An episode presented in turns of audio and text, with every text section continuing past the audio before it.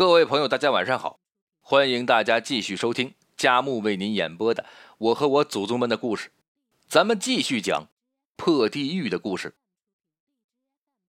昨天我们说到了，这江西老道展现了破地狱的绝活，于是，在老太太头七之前，他都要和他的徒弟住在曹大户家。这个曹大户啊，虽然家财万贯，良田千顷。但却有个终身的遗憾，膝下无子，只有亡妻给他留下的一个独女。虽然快到天命之年了，老当益壮的曹大户仍夜夜轮流在几个姨太太房中耕耘不懈，却无一所获。见识了老道破地狱的神迹之后，曹大户几次三番的尝试向老道讨教养生之术。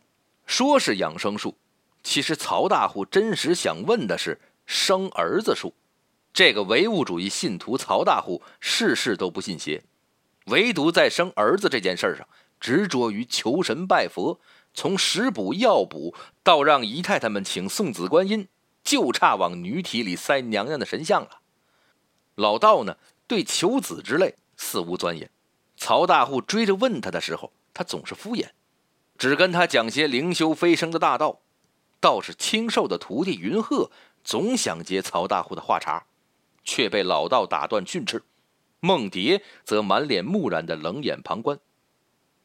几次碰壁之后，曹大户尴尬无比，也就不再去自讨无趣。可巧了，给曹大户的娘做完法事的第二天，县里韦县长家死了太太，来请老道做破地狱。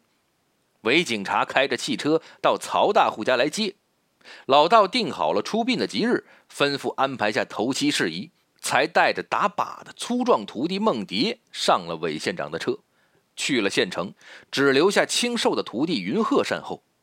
老道一走，原本就跃跃欲试的云鹤如鱼得水，日日给曹大户讲瑜伽、养丹的房中秘术。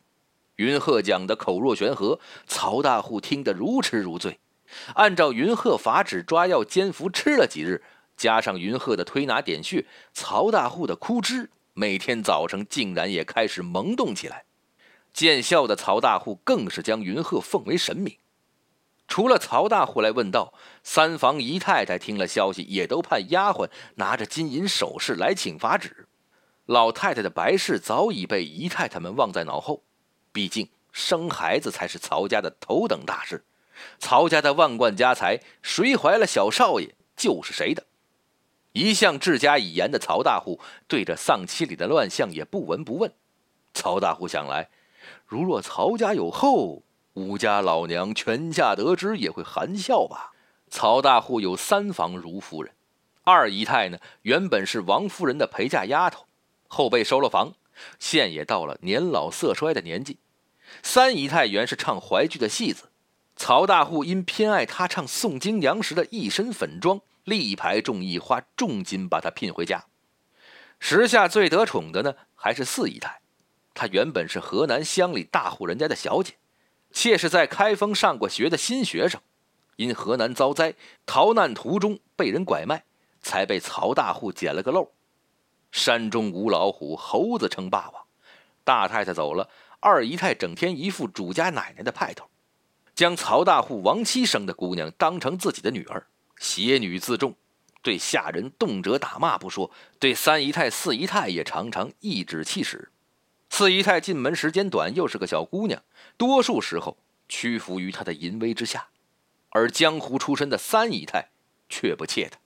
二姨太爱拿三姨太的江湖出身羞辱她，常常没来由的一句“婊子无情，戏子无义”。三姨太被他骂了，也不气也不恼。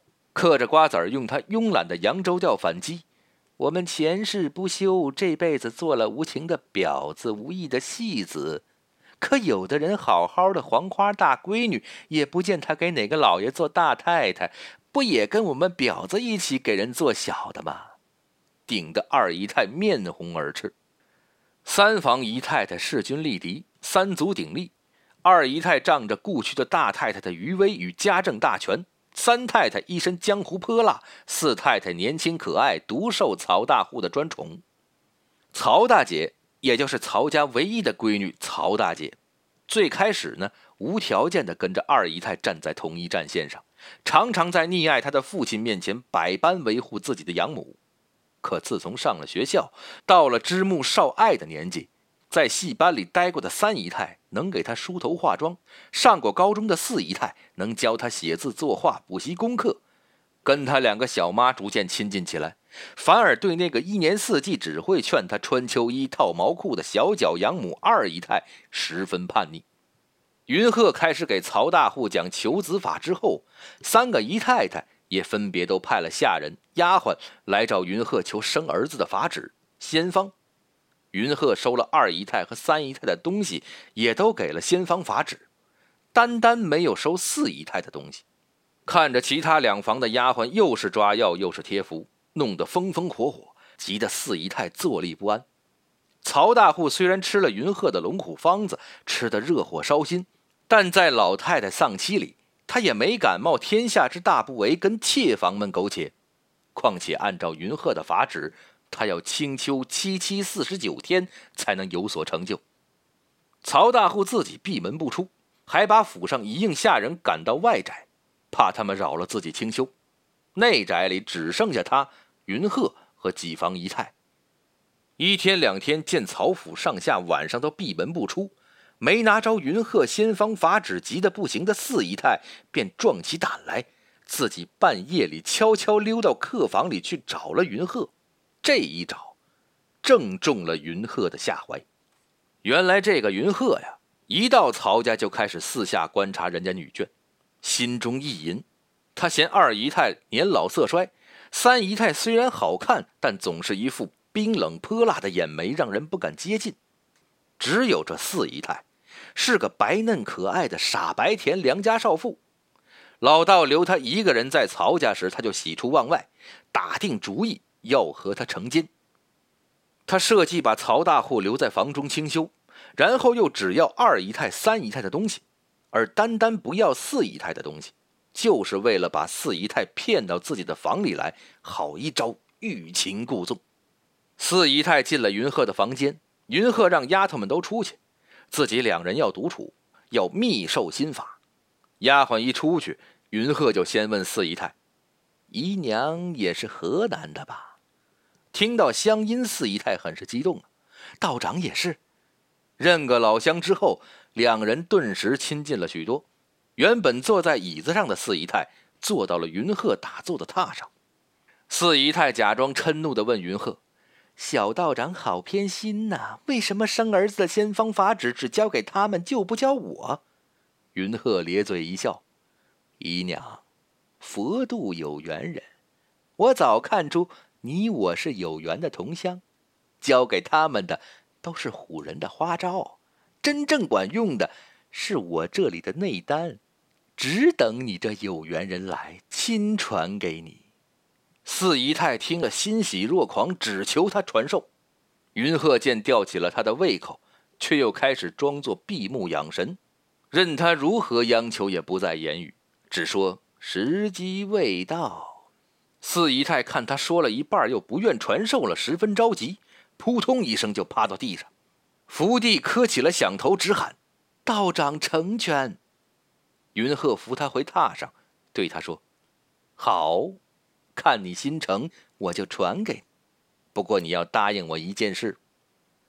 四姨太听了，马上欣然点头。别说一件事，就是一千件、一万件，我都依你。云鹤看他答应了，才说：“好，你过来盘腿打坐，我传真气给你。”云鹤哪里有什么内丹传的，只开了个小周天，一股真阳灌入他体内，弄得他燥热无比。接着又试探性的说：“你这袄子也太厚了，阻了我的真气，要不脱了吧？”四姨太正燥热的难受，就依他脱下了枣红的小袄。过了一会儿，云鹤又说：“并不会意，你不用忌讳什么授受不亲，你把中衣也脱了吧，我看看内丹传了几成了。”四姨太羞得不敢说话。云鹤以为他默许了，就自己动手又脱去了他的中衣。中衣脱下，小衣里一对白兔已经若隐若现，看那四姨太脸上一阵阵潮红，云鹤觉得时机已经成熟，一个猛虎扑食就压了上去。那四姨太拼死反抗，却也不喊不闹，推他的手没一会儿，竟在他背后紧紧抱住了。原本正值好年华的四姨太，还要和两位姨太雨露均沾，常常就感慨命运不公。最好的年纪，连最基本的性生活都享受不到。如果说第一次是云鹤施术诱奸，那么后面几次四姨太就已经是半推半就的在虚索了。云鹤跟着老道被逼恪守清规，也早已忍得不行，两人干柴烈火，狠狠地弄了几次。此后两天，云鹤白天给曹大户讲法，一大套阴阳交融、水火既济，天花乱坠的讲的曹大户如痴如醉。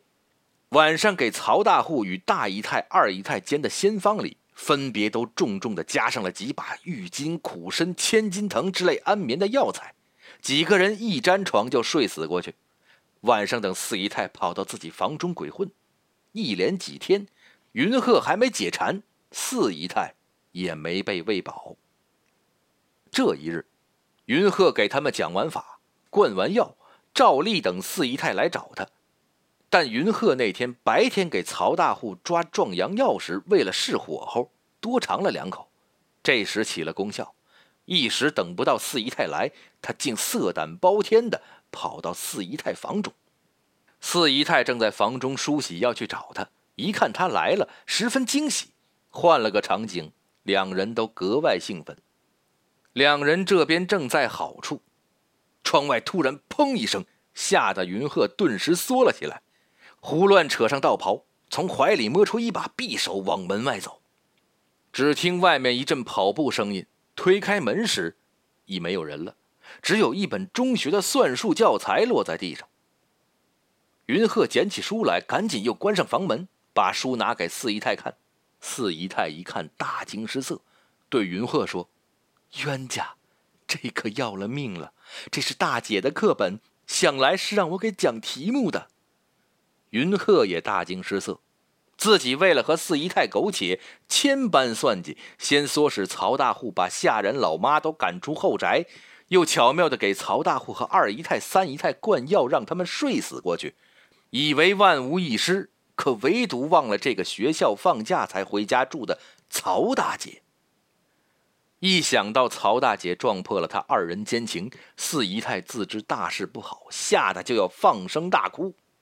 云鹤赶紧捂住他的嘴，怕他动静太大把下人招来。云鹤对他说：“你别慌，我自有办法拆解。我现在得赶紧回房，防止那曹大姐招人过来。你且记住，今晚的事儿。”明天谁问起来都咬死否认，我保你无事。说罢，就把四姨太丢在床上，自己迅速穿好衣服，逃回房中。